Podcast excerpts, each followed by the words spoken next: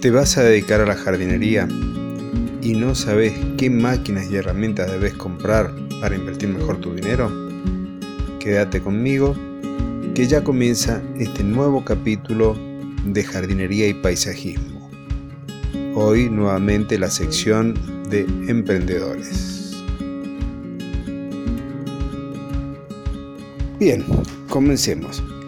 Para poder agarrar y tomar una definición de qué máquinas, qué herramientas vas a comprar, necesitamos definir como primera medida qué tipo de clientes son los que vamos a tener y qué superficie vamos nosotros a terminar atendiendo. Superficie en este caso me refiero a los metros cuadrados de césped a cortar, y con el tema de clientes también tenemos que pensar el tipo de jardín, es decir, si tendrán canteros con muchas flores para ir cambiando de estación en estación, canteros muy floridos. Si hay cercos verdes, bajos, medianos o altos. Si son cercos muy grandes o muy chicos y demás. Si van a haber árboles, si hay que estar manteniendo la poda de esas copas de esos árboles y demás. Entonces, a modo de ejemplo, vamos a elegir un tipo de cliente. Ese cliente va a ser una urbanización pequeña o pequeño consorcio o barrio cerrado que no tiene más de 5.000 metros cuadrados de césped, que tiene arbustos bajos formando cercos al estilo de los ligustrines, ligustrines, perdón, bog o buxus, como te guste llamarlo, algunos árboles, algunos rosales y canteros con flores de estación. Planteada esta situación, vamos a ver qué tipo de herramientas necesitas. Empezamos con las herramientas de corte, tijeras de poda, una tijera para cortar setos o cercos, la tijera de poda altura, que es aquella tijera que tiene un mango extensible, y se acciona la hoja con una soga. Podemos también tener tijeras de mango largo o podones, como lo conozco yo, con mangos de 50 o 60 centímetros que nos permiten hacer un poco más de fuerza y cortar ramas de hasta una pulgada de diámetro. Dentro de las herramientas también de poda tendremos un serrucho. Después hay otras herramientas de mano que son las palitas para poder colocar plantines, escardillos, rastrillos, que nos van a permitir acomodar el suelo donde vamos a poner plantines. Después las palas para hacer hoyo, que nos van a permitir plantar arbustos o árboles con mayor facilidad. Una pala de carga y una carretilla para poder levantar y recoger los restos verdes, escobas, barrehoja, una escalera.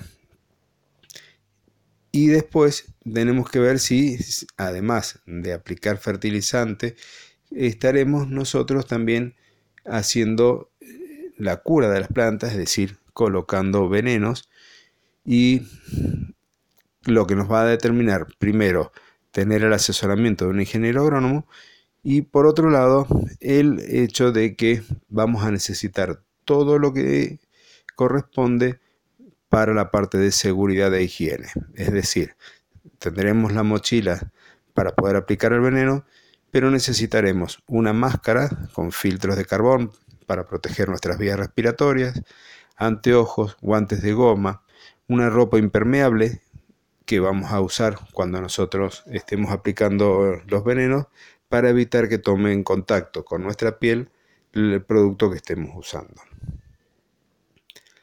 Como máquinas, entonces, ahora es donde vamos a tener que hacer nuestra inversión más fuerte. Es lo que nos salen más caros.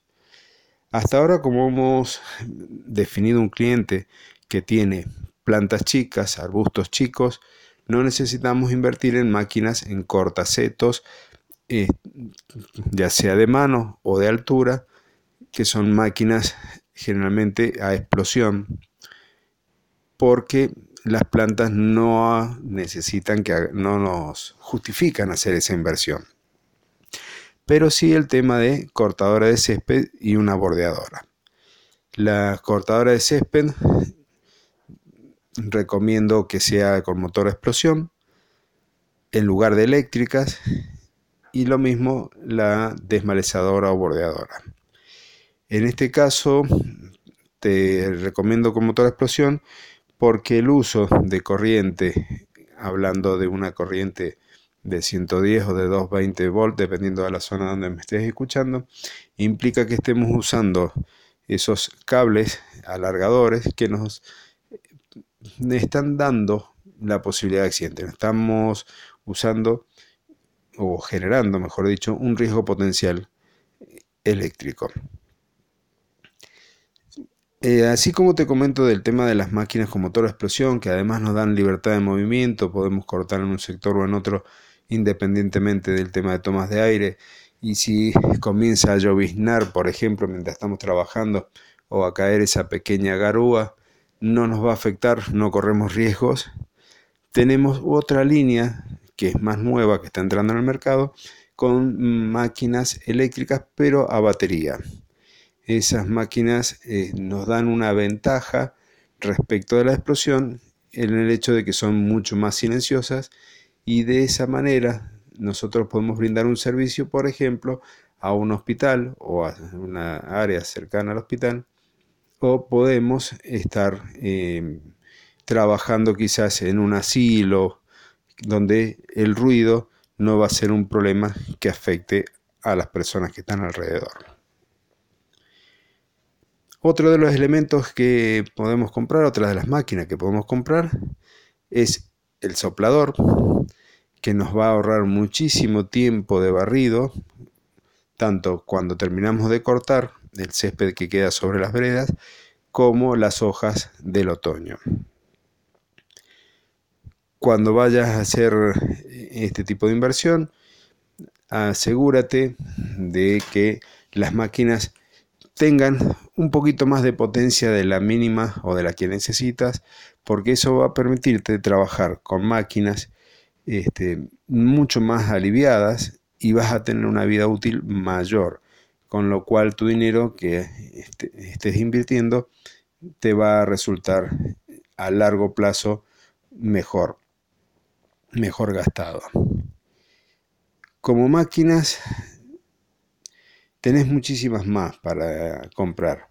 Nosotros este, comenzamos con desmalezadoras, cortadoras de césped en nuestros inicios, en la, empresa en la que yo estoy.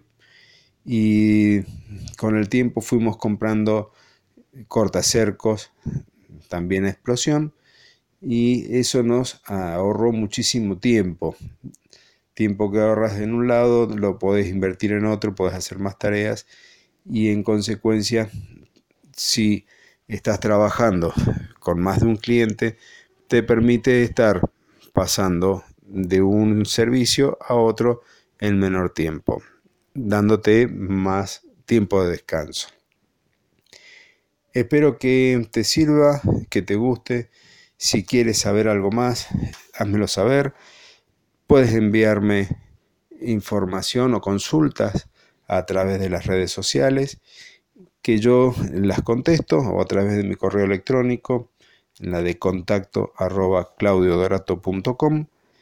Y bueno, te agradeceré, te agradeceré que dejes alguna valoración positiva en la plataforma que me estés escuchando, algún comentario, eso permite que me conozca un poco más gente, que pueda llegar a más gente y pueda ayudarlo. Y bueno, nos estaremos viendo en un próximo encuentro. Muchas gracias.